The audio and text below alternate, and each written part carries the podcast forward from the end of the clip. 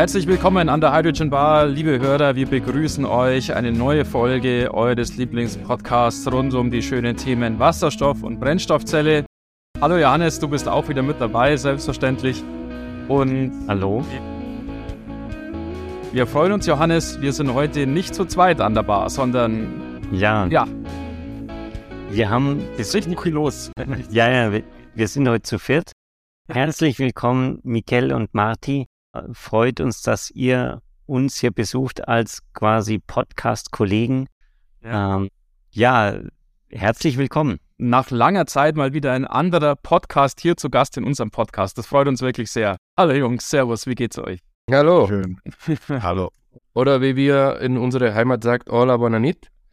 ja, das ist ein ja. das Stichwort, weil es ist jetzt tatsächlich eine Zeit, selten genug ist es bei uns ja der Fall, Johannes, Mhm. eine Zeit, wo man sich tatsächlich an der Bar aufhalten kann. wir nehmen normalerweise ja irgendwie, ja, ich würde fast sagen, vormittags wie auf oder mittags, wo wir dann hier mit dem Kaffee da sitzen. Ja, genau, und jetzt halten alle schon ihre Getränke hier ins Bild und ich habe auch was vorbereitet. Ich habe mein Bierglas hier dabei und wollte oh. das live einschenken kann. ja, man, man hört es leicht. okay, super. Sehr schön. Salut. Ja, dann muss ich auch noch das Bier aus dem Kühlschrank holen. ist auch ist nicht so weit weg, oder? Ja, ich sitze in der Küche, also ist hier alles in Griffweite. Alles in Griffweite, sehr gut. ja, falls euch jemand noch nicht kennt von unseren Hörern und ich würde jetzt mal fast davon ausgehen, es mag den einen oder anderen unserer Hörer geben, der euch nicht kennt. Wollt ihr vielleicht sagen, wer ihr seid und natürlich, das interessiert unsere Hörer natürlich auch ganz besonders, was euer Podcast ist. Das haben wir bisher noch gar nicht erwähnt. Miguel, möchtest du? Nee, geh, geh vor, Marti. also, wir sind Miguel Testar und Marti Pascual. Ich bin Marti und Miguel auf der anderen Seite. Und wir machen seit ungefähr nicht ganz ein Jahr unser Podcast in unserer Muttersprache, Katalanisch. Keine große Sprache, bekanntermaßen. Und trotzdem ist es unser Anliegen, in unserer Muttersprache Themen zu erzählen, vor allem rund um die Mobilität, rund um, um autonomes Fahren, um Elektrofahrzeugen, aber auch um die Digitalisierung vom, von Automobilindustrie allgemein und darüber hinaus auch technischen Themen wie New Space, also Luft- und Raumfahrt ähm, und auch urbane Mobilität. Also ein bisschen sehr breiten Spektrum. Und wir versuchen es immer ein bisschen in, also wir haben uns euch als Vorbild genommen oh. und wir, wir laden immer wieder hm, katalanische äh, ja, Experten vom weltweit, die dann zu den bestimmten Themen was beitragen können. Ob das so ein Vorteil ist, wenn ihr uns als Vorbild habt, das ist noch Frage. also ihr habt, Michael. Nee, nee, nee, also wollte nur sagen, wir waren in Deutschland seit langer Zeit, aber Heimat, Heimat ist in, in Katalonien. Und äh, vielleicht die Mehrheit von unseren Podcast-Guests kommen auch aus Deutschland. Oder Martin? Viele, viele, also unser Network in Deutschland ist groß. Also sowohl Miguel als auch ich. Wir wohnen ja seit sehr lange in Deutschland. Wir sind beide in der Automobilbranche tätig. Deswegen haben wir viele Kontakte hier in Deutschland. Aber wir interviewen auch oft. Miguel hat auch eine Zeit lang in San Francisco gelebt und wir haben auch dann immer wieder dann Gäste aus der anderen Seite vom Atlantik. Aber immer auf Katalonisch. Immer auf Katalanisch, ja, das ist dann der, der also es ist für, für die Verbreitung oder für, sag mal, für die Erreichung von sehr hohen Publikumszahlen etwas schwierig. Man muss sagen, aber Katalonien, also Katalonien in sich, hat ca. 8 Millionen Einwohner und da gibt es auch noch in Südfrankreich und in Valencia noch ein paar Millionen Leute, die dann Katalanisch verstehen zumindest. Mhm. Deswegen, aber und davon, wie viele dann technisch affin sind und unser Podcast hören, mhm. okay, dann ist dann mehr oder weniger nicht die Hälfte. Aber ja. trotzdem. Aber wir, wir versuchen, dass, dass die zuhören können, die, die wenig Ahnung haben. Sie können sie was lernen, sie können sie was Analogie machen, wenn sie was können, in ein Thema, die für den neu ist und dann auch ein bisschen in der Tiefe für auch die, Mhm. die Experten sind. Also, dass wir auch beide, beide Seiten bedecken können. Dann Genau. wir mal, um da einen fairen Vergleich herzustellen, Johannes, dann müssten wir wahrscheinlich einen Podcast auf Bayerisch machen. Ja, ja. Äh, Die Einwohnerzahl von Bayern ist ungefähr vergleichbar und wenn man sagt, es gibt auch ein paar in Österreich noch oder sowas, die es dann noch, noch verstehen oder so. Das ist vielleicht eine ähnliche Situation wie für euch. Ähm, und ich denke, bayerische Gäste wird man auch genug finden, also vielleicht uns das. ja, aber dann die Anforderung, dass alle bayerischen Gäste auch wirklich bayerisch reden, Ja, stimmt. das ist natürlich schon hart. Jo mai. Hier nur einen kleinen Disclosure. Also Katalanisch ist nicht nur eine, sag mal, ein Dialekt, eine, eine Regionalsprache, es ist tatsächlich, sag mal, eine Hauptsprache in Katalonien, neben Spanisch. Und man muss sagen, so, wir haben beide, sowohl Miguel als auch ich, unsere Ingenieurstudiengänge auf Katalanisch gemacht. Das ist Mhm. äh, keine Riesensprache, wie gesagt, aber es ist eine offizielle Sprache. Eigene, eigene, eigene Literatur ist eine geschriebene Sprache. Also ich, ich würde sagen, nicht so wie Spanisch und Portugiesisch oder Spanisch und Italienisch. Katalanisch ist so auch eine lateinische Sprache, die Aber halt klein. Hm? Ja, das war jetzt ein unfairer Vergleich. Das ist Nein, alles gut. Ja, also für mich war schon okay. Also, aber Martin wollte nicht so ein bisschen die, die Sachen. Alles gut. naja, Also das in-. Ich, ich wurde tatsächlich in Bayern, im Allgäu, in Kaufbeuern. Mit Martin waren wir auch eine Zeit lang Nachbarn. Ja. Und Miguel wohnt in Baden-Württemberg, in Stuttgart. Genau.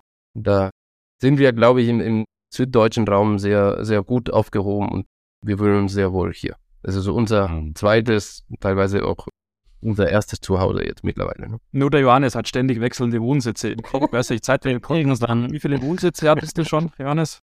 Das ist jetzt die Frage, wie definierst du einen Wohnsitz?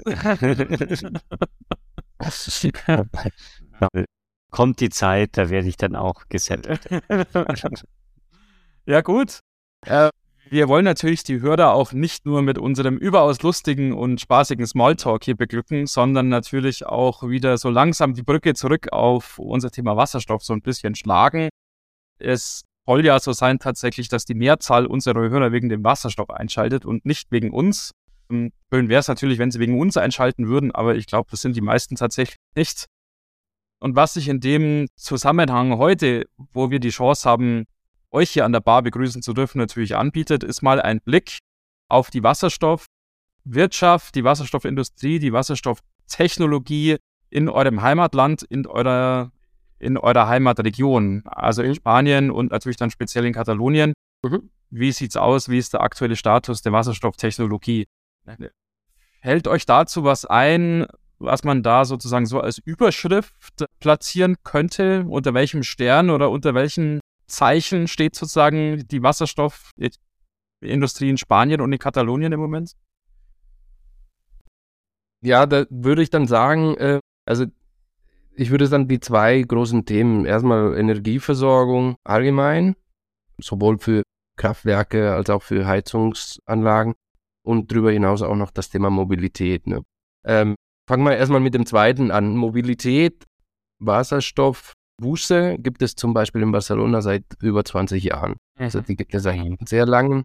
Da gab es mehrere, sag mal, Versuchsflotten. Gibt es mittlerweile sogar so eine sehr große Wasserstofftankstelle am, am Hafen von Barcelona. Das ist prinzipiell für die Busse, aber auch für private Kunden.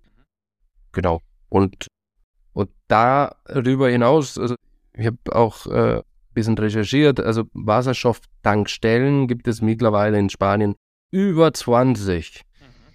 Wenn man betrachtet, dass Spanien eine Fläche hat, die äh, circa 50 Prozent größer ist als Deutschland, ist das aber nicht viel. Ne? Also Ja, aber es gibt auch Länder, die ein Vielfaches größer sind und null Wasserstofftankstellen haben. Also ja, verstecken muss sich Spanien dann mit den 20 jetzt, glaube ich, im internationalen Vergleich auch nicht. Natürlich ist die Zahl lächerlich, aber da kann man auch sagen, die 100 in Deutschland sind lächerlich, weil die, die sind auch keine, keine alltagstaugliche Abdeckung sozusagen. Und ob es dann 20 oder 100 sind, Ja, also auf jeden Fall, das sind, sag mal, in den Großstädten verteilt, prinzipiell. Und auch, sag mal, mit dem Fokus zuerst für diese, sag mal, öffentlichen Verkehrsmittel, primär Busse mit Wasserstoff. Es gibt ja immer wieder Angebote, dann sag mal dann Wasserstoff PKWs zu kaufen, zu leasen und für die ist auch dann quasi diese Tankstellen verfügbar, aber wie gesagt, dann die, die Dichte hilft nicht wirklich, dann große Reisen durch Spanien zu machen. Also es gibt, Mhm. wie gesagt, Sevilla, Madrid, Zaragoza, Barcelona, weiß ich nicht mehr dann die anderen, aber auf jeden Fall, es ist noch aufbaufähig. Mhm. Das ist das eine. Gut, Und- wie Martin gesagt hat, ist überall ausbaufähig. Ähm, Und d- das andere, was es dann tatsächlich jetzt auch die letzten Monaten sehr stark quasi vorangetrieben wurde, ist das Thema Wasserstofferzeugung, nicht für Mobilität, sondern tatsächlich, ich sag mal, als Energiequelle oder Energievektor. Ähm, und zwar, äh, man muss es auch andersrum sehen, Spanien hat normalerweise einen relativ ja, höheren Überschuss an, an Stromerzeugung aufgrund Und, und von günstiger, günstigere Energie als in Deutschland. Ne? Also in, in der Regel in letzter Zeit ist ein Drittel der Preis Genau. ähm, als, in, als in Deutschland. Und es gab Tage, die, die fast null waren. Also 20, 20 Euro pro Megawatt Mhm. Stunde. Mhm. äh, weil jetzt in die Tage ist weniger Klima, Klimaanlage an und, und das doch noch viel, viel Sonne, viel Sonne scheint. Genau. Also in, in der Mittags, mittags ist dann quasi dann die, die ganzen PV-Anlagen, die es dann mittlerweile gibt. Und die wurden dann sehr viel ausgebaut. Also vor zehn Jahren war, glaube ich, Deutschland deutlich besser versorgt mit PV-Anlagen. Und äh, Spanien hat es nachgeholt. Äh, und ja, also mittags ist dann quasi die Einstrahlung dann am höchsten. Die Stromerzeugung erstmal von, von PV-Anlagen, aber auch von Windkraftwerken, die dann auch sehr stark ausgebaut wurden. Ähm, und und der, der Bedarf ist nicht so groß. Ja? Und das heißt, das ist, was Michael jetzt gerade erzählt hat. Der Strompreis sinkt mittags auf teilweise dann gleich null. Mhm. Ähm, das heißt, einerseits, okay, ähm, erstmal, was machen wir mit diesem Strom? Gar nichts. Also teilweise müssen dann die PV-Anlagen abschalten. Und ich sage, ja, lieber dann abschalten, als den Strom dann umsonst da einspeisen. Mhm. Oder, und das ist dann, wo dann das Thema Wasserstoff in Frage kommt. Ne? Und man sagt, okay, dann lass uns dann lieber diesen Strom für die Elektrolysierung von Wasserstoff verwenden. Und dafür, ähm, sag mal, jetzt äh, werden dann auch äh, große Pipelines gebaut. Es gibt ein sehr großes Projekt, der soll dann Pipelines, ja, eine Kanalisation zwischen Barcelona und Marseille in Südfrankreich bauen, damit es von Marseille dann quasi Richtung Mittel- und Nordeuropa dann weiter verteilt werden. Mhm. Das heißt, das sind wirklich große Projekte, wo man sagt, man hat da große Elektrolyseure, Mhm. ähm, und um wirklich Massen an, an Wasserstoff zu herzustellen. Es ist nicht, dass jeder Windkraftanlagenbetreiber dann so einen kleinen Elektrolyseur bei sich in den Pfosten stellt und keine Ahnung, irgend so Lastwagen von Windkraftanlage zu Windkraftanlage fährt, oder?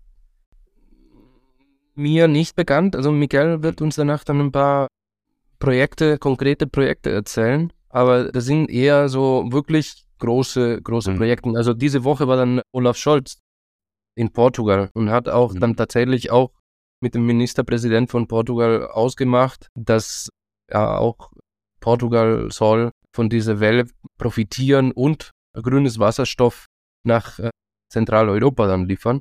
Und dazu hilft dann quasi dann diese ganzen Kanalisationen, die dann durch Ja. ganz Spanien und bis nach Frankreich gehen. So. Ja, verstanden. Ich kann mich immer an eine so eine eindrucksvolle grafische Darstellung erinnern. Ich weiß nicht, ob du es zufällig dich auch noch daran erinnerst, Johannes. Im Clean Hydrogen Monitor war das, glaube ich, von Hydrogen Europe. Da gab es so eine Landkarte mit den europäischen Ländern, mit der erwarteten Wasserstofferzeugungsleistung heute und im Jahr 2030. Und da fand ich sehr beeindruckend, dass im Jahr 2030 Spanien mit Abstand auf dem ersten Platz ist, was die Erzeugungsleistung in der Europäischen Union angeht. Und ich glaube, mehr als dreimal so viel erzeugt wie der Zweitplatzierte. Ich glaube, der Zweitplatzierte waren die Niederlande mit den ganzen Offshore-Windparks. ähm, in der Nordsee in dem Fall. Aber Spanien über die Photovoltaik erzeugt mehr als dreimal so viel Wasserstoff im Mhm. Jahr 2030. So ist es zumindest geplant. Ja. Ja, also sind, sind große Projekte geplant. Ob die alle umgesetzt werden, ist, ist, ist noch in Frage, glaube ich. Aber, aber die Vision gibt es auf jeden Fall, in die, in die Richtung zu gehen. Ne? Zum Beispiel in Mallorca ist ein Projekt Green, Green Island geplant, äh, teilweise von Europäischer Union Clean Hydrogen Partnership finanziert, teilweise von der Region Bale- Balearischer Is- Inseln und, und von der spanischen Regierung. Da, da ist der Plan 300 Tonnen pro Jahr von äh, ähm, Wasserstoff, von ähm, erneuerbarer Ener- Energie zu, zu generieren. Also das ist die Vision in Mallorca, ein, ein Green Energy Hub da zu bauen und das auch Mobilität, sich zu profitieren. Aber das, das schickt man von Mallorca nicht nach Deutschland, das bleibt in, auf Mallorca. Ja. Und da kommen die Deutschen sowieso hin, oder? Ja, ja. Das, genau ist die Frage, wie sich die profitieren in Mallorca sowieso. genau, das ist, das ist, ein, das ist einer, der aussieht, dass das umgesetzt, umgesetzt wird. Mm. Und es gibt dann zum, auch zum Beispiel der, einer, der viel größer geplant ist, in, bei Iberdrola, einer der, der größte, der größte Energieversorger in Spanien. Das ist ein 150 Millionen Projekt.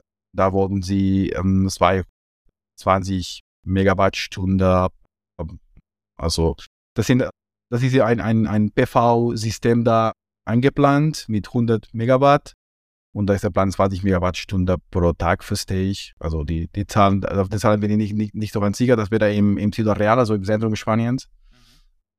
Und äh, das, das ist eine, eine von den mehreren Dingen, die geplant sind, aber wie, wie gesagt, äh, ich denke nicht, dass alle umgesetzt werden, aber Es muss sich auch, da es muss sich auch finanzieren. Und wie gesagt, Spanien hat ganz viel Fläche einerseits, also das ist gut.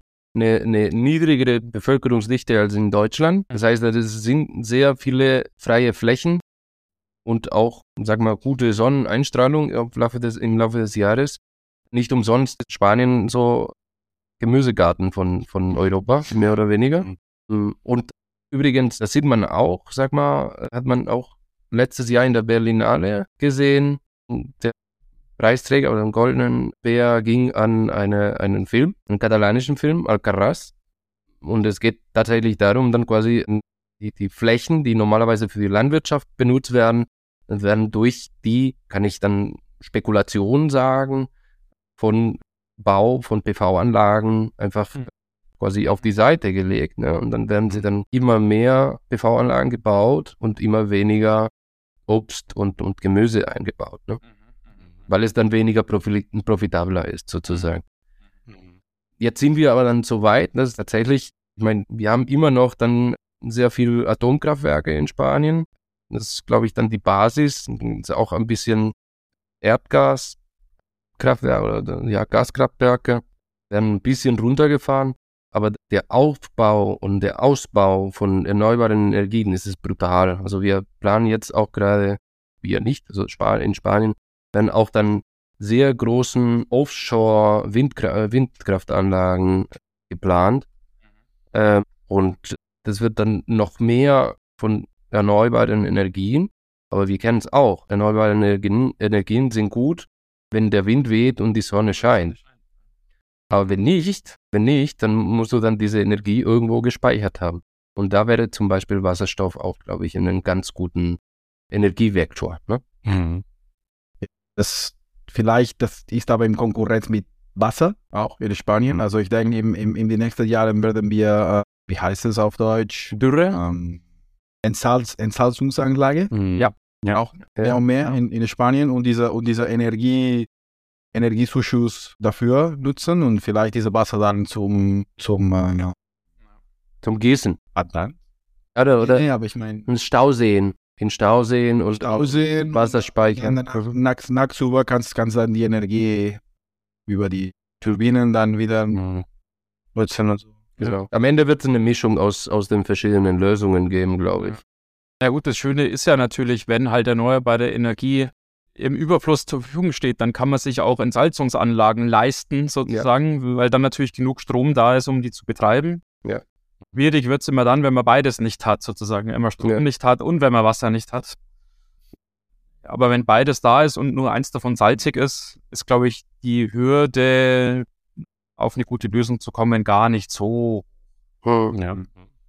Aber Sie haben Entschuldigung, ein Interview, das wir mal vor langer, langer Zeit hatten mit dem Thierry Leperc, der gesagt hat, im Prinzip in Spanien, da ist, sind die Voraussetzungen so gut, dass man da wahrscheinlich Wasserstoff für ein Euro pro Kilogramm herstellen kann. Und im Prinzip, was ihr da sagt, das bestätigt es genau, Ja. dass halt der, der erneuerbare Strom so günstig ist. Mhm. Und das ist im Vergleich zu Saudi-Arabien deutlich näher. Ja, ich meine, Ja. der Transport davon ist es relativ einfach. Mhm. Und ja, Ja. das können, glaube ich, eine gute Lösung auch nicht nur für, für Spanien, für Katalonien, sondern für ganz Europa Ja. sein. Mhm. Ja, und gerade der Mhm. Transport über die Pipeline ist dann natürlich interessant, weil äh, äh, selbst wenn natürlich Teile, wie du es beschrieben hast, nach Frankreich jetzt halt im Fall von Spanien neu gebaut werden müssen, wir ja in Europa eigentlich so weit ein gut ausgebautes Erdgasnetz vorhanden haben. Natürlich in manchen Regionen besser ausgebaut, in anderen nicht so gut. Aber insgesamt ist natürlich die Chance, hier mittels einer Umwidmung schnell an eine funktionierende Infrastruktur zur Verteilung von Wasserstoff zu kommen, natürlich sehr, sehr groß. Und die Kosten dann halt auch relativ überschaubar. Schwieriger wird es immer, wenn man wirklich dann große Entfernungen dann per Schiff zum Beispiel überbrücken Mhm. muss. In welcher Form soll dann dieses Schiff dort den Energieträger mitnehmen und wie groß kann das Schiff sein und, und, und dann ist die Menge trotzdem begrenzt. Ja, wie viel verbraucht denn das Schiff schon während der Fahrt und so weiter. Und da ist es natürlich viel, viel einfacher, wenn man einfach sagt, so, hier haben wir jetzt eine Pipeline, wir ertüchtigen die vielleicht noch und bauen vielleicht noch irgendwie eine neue ähm, auf gewissen Abschnitten daneben. Aber das ist natürlich ein sehr, sehr attraktives Szenario, das muss man natürlich sagen. Genau. Ja, gut. Jetzt, ich schaue gerade auf die Zeit. Wir, wir sind eigentlich schon wieder Ende der, der ersten Episode angelangt. Ich hatten wir noch ein paar andere Stichworte aufgeschrieben. Ja, Hause raus, wir haben schon noch ein paar Minuten. Können wir schon Gut, dann überziehen wir hier nochmal. Wir, wir hatten auch noch mal gesagt, da, da ihr euch ja auch mit diesem gesamten Thema neue Mobilität im Prinzip beschäftigt. Jawohl. Ähm, ihr auch die, die Anwendungsbereiche, die Chancen für E-Fuels seht, wie, wie ihr die, die Anwendungsbereiche von Wasserstoff in der Mobilität seht, was, was da euer Gefühl im Prinzip aus der Beobachtung von diesem ganzen Markt und den Interviews, die ihr macht. Ähm, Martin, willst, du anfangen vielleicht? Du bist, du bist näher am, am Thema.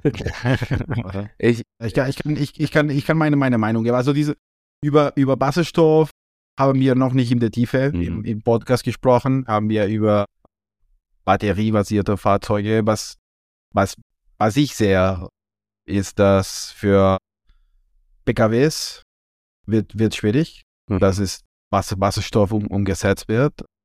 Jetzt ähm, ist in China sehr stark für batteriebasierte Elektro Elektromobilität und auch die größeres, die größere OEMs in, also die, die, der Fahrzeughersteller in, in Europa und Nordamerika. Also Toyota war vielleicht, also Japan, Toyota war einer, der in der so mehr für Wasserstoff war. Auch Hyundai hat im, im Korea ein Auto, aber die sind so für mich so äh, Prototypen und und äh, und für die, aber für aber für LKWs mit mit Batterien ist ist sehr, ist sehr schwierig. So wie eine Rakete, ja. Also du du du, du brauchst so eine große Batterie, um die um die Reichweite zu haben. Das gibt einen Punkt, der der dass dass die die die die Masse da, deiner Batterie ist, ist fast so groß wie die wie dein wie der wie den äh, Lasten, das du bewegen sollst. Also ich denke für für LKWs und vielleicht auch für für Züge, wo die noch, noch nicht elektrifiziert sind, zum Beispiel in den USA, das ist eine gute Lösung. Mhm. Ähm, und, und, und was mich noch nicht klar ist, ist, was passiert mit der Tankstelle heute. Also da- das ist in ein großer Lobby. Das sind ähm, Firma, die es viel Macht haben und die müssen was anderes machen, als was sie heute machen. Und, und es wird nicht nur so Elektro, Elektrosäule. Also ich denke, sie haben auch ein Incentiv, um, um Wasserstoff oder um E-Fuels umzusetzen. Deswegen eine Lösung für, für LKWs auf jeden Fall. Für, für PKWs wird es schwierig, aber ja, alles, alles mit, mit Batterien können wir auch nicht, nicht lösen, oder Marti? Was, was denkst du? Ja, also ich bin seit über zehn Jahren in der Elektromobilität tätig und ich liebe diese Entwicklung in der, in der Batterie-Elektrofahrzeugen. Aber ich, ich bin jetzt äh, die letzten fünf Jahren bei BMW tätig gewesen und ich finde, Oliver Zipse hat es auf den Punkt gebracht, hat gesagt, heute haben wir einen Diesel, ein Benziner, Plug-in-Hybride, Elektrofahrzeugen und wir sollen in der Zukunft nur noch Elektrofahrzeugen haben. Das ist, glaube ich, nicht die Lösung, auf nur eine einzige Technologie zu setzen. Daher glaube ich, dann Wasserstoff ist für mich dann einen, einen, einen guten zweiten, ja, Alternative. Ja, man sagt in der Zukunft, ich kann mir vorstellen, in 20 Jahren gibt es Elektrofahrzeugen und, und Wasser, Batterie-Elektrofahrzeugen, ne? Nicht nur eine Batterie und dann auch noch Wasserstofffahrzeugen. Das ist meine persönliche Meinung. Ne? Also nicht, ich rede nicht von BMW, sondern es ist meine persönliche Meinung. Darüber hinaus, was jetzt die letzten Wochen, Monaten dann vorangetrieben wurde mit dem Thema E-Fuels, also im Sinne von synthetische Kraftstoffe. Es ist eine Möglichkeit. Ich weiß es nicht, wie viele auf den Zug springen. Ich meine, wir kennen ja Oliver Blume, Blume von, von VW beziehungsweise von Porsche. Ne? Da ist es, glaube ich, eine für, für solche Sportautos dann schon eine gute Gelegenheit, aber für ein Massenprodukt bin ich mir nicht sicher, ob synthetische, synthetische Kraftstoffe erstmal von der Menge her möglich ist, herzustellen beziehungsweise auch von dem Preis her. Da wären wir wieder vielleicht mit der Energieerzeugung in Spanien oder in anderen Ländern.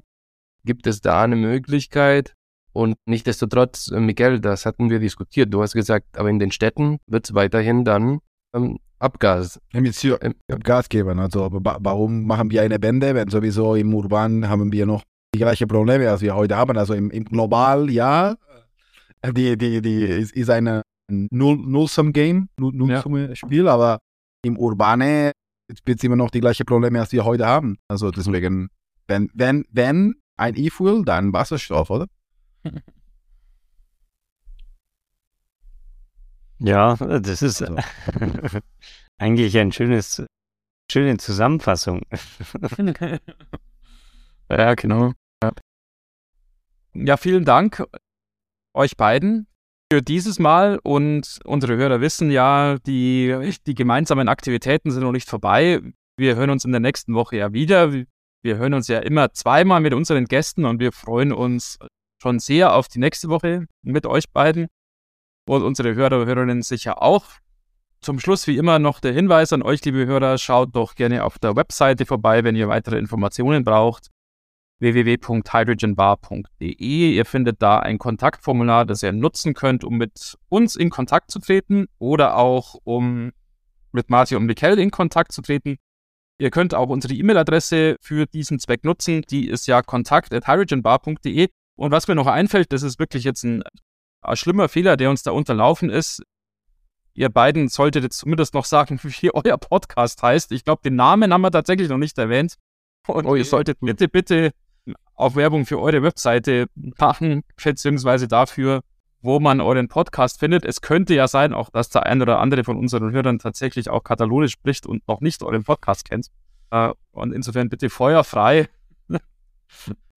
Oder wir erzählen uns nächste Woche. ja. Cliffhanger. Könnte auch machen. La, no La Nova Mobilität, die können Sie finden im Spotify, Apple Podcast, Google Podcast, äh, die meisten Plattformen. Wir haben bisher so 15 Folgen. Wir haben jetzt zwei Arten. Ein, ein mit, mit, mit einem Gast und jetzt machen wir auch jede zwei Wochen eine kurze Version, nur ich und Marti, wo wir dann über Aktualität und unsere Meinungen im kurzen, im kurzen Format in 15 Minuten geben. Hm. Wenn, wenn, hm. wenn, wenn ein bisschen Katalanisch kennt oder lernen will, dann auch Super. und zu hören. Ja. Schreibe ich mir mal als To-Do auf, dass ich dann auch Katalanisch irgendwann lerne. Der Weltsprache nach Japanisch und Chinesisch muss Genau. man Katalanisch lernen. ne? Ja, ich denke, die Europäische Union ist der neunte Sprache, glaube ich. Also 10 Millionen, wenn du Mhm. Katalonien, Valencia, Mallorca zählst. Ja, da gibt es viele kleinere Sprachen in Europa. Ja, das Ja. stimmt. Mhm. Ja, gut. Aber dann vielen Dank euch und wir freuen uns auf nächste Woche, wo wir dann weitermachen. Dann sage ich auch, dann sage ich auch auf Katalanisch Moltes gracias y fins la semana que ve. Bis nächste Woche. Alles klar. Danke. Danke, servus. Ciao. Ciao.